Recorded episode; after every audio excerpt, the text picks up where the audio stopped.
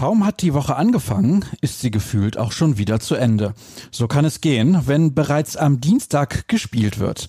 Aber wer will sich schon beschweren, wenn die freien Tage immer näher rücken? Willkommen zu BVB Kompakt, präsentiert von Zurbrüggen.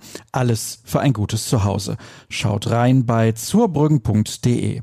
Ich heiße Sascha Staat und es geht wirklich Schlag auf Schlag beim Ballspielverein. Zunächst starten wir mit einem Rückblick, der sich selbstverständlich noch auf das Pokalspiel in Gladbach bezieht. Für jede Menge Aufsehen sorgte eine Szene wenige Minuten nach Schlusspfiff. Arm in Arm unterhielten sich Erling Haaland und René Maric, die sich noch aus gemeinsamen Zeiten in Salzburg kennen. Eigentlich ein normaler Vorgang, der aber für fragwürdige Reaktionen sorgte. In den sozialen Medien sah sich der zukünftige Dortmunder Co-Trainer nämlich bösen Anfeindungen ausgesetzt. Er ließ sich aber nicht nehmen, auf diese persönlich zu antworten.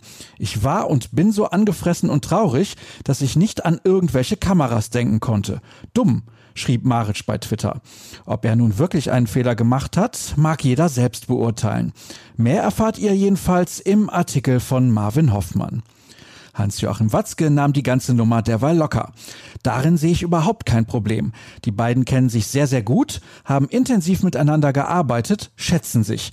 Solche Gespräche gibt es Woche für Woche auf den Plätzen. Sie gehören zu einem kollegialen Austausch. Auf dem Platz herrscht maximale Rivalität. Nach dem Spiel sind wir im Fußball aber natürlich auch Kollegen, erklärte der Geschäftsführer gegenüber der Funke Mediengruppe und ging zudem auf seine eigene Entgleisung ein. Während der Live-Übertragung konnte man beobachten, wie er in der Nachspielzeit auf der Tribüne wild gestikulierte. Dabei riss er sich für einen Moment auch die Maske vom Gesicht. Das war keine Glanzleistung von mir. Ich habe mich darüber aufgeregt, dass wir in die siebte Minute der Nachspielzeit gegangen sind. Das war der Emotion geschuldet. Es war nicht in Ordnung und es wird auch nicht wieder vorkommen, erklärte der BVB-Chef. Kommen wir zurück zum Sportlichen. Keine Neuigkeiten gibt es bislang in Bezug auf zwei Spieler, die zu den absoluten Stammkräften zählen. Rafael Guerrero und Jaden Sancho. Eventuell wissen wir im Laufe des Tages aber schon mehr. Auf jeden Fall bekannt sind seit Mittwochabend zwei der drei möglichen Gegner im Pokalhalbfinale.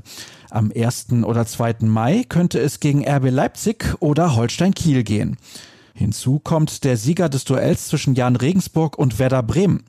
Aufgrund positiver Corona-Fälle mit der britischen Mutation bei den Süddeutschen musste die Partie verschoben werden. So oder so, die Auslosung wird am Sonntag im Rahmen der ARD Sportschau vorgenommen. Was passiert heute? Für 12 Uhr ist die nächste Pressekonferenz angesetzt.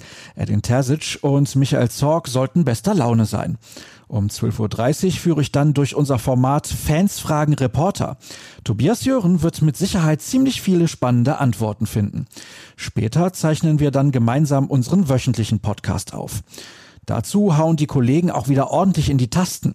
Das Ergebnis lest ihr auf ruhrnachrichten.de.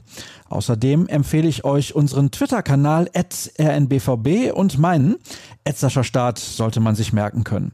Ich hoffe, wir sehen und hören uns später. Ansonsten dann morgen. Kommt gut durch den Tag. Tschüss zusammen.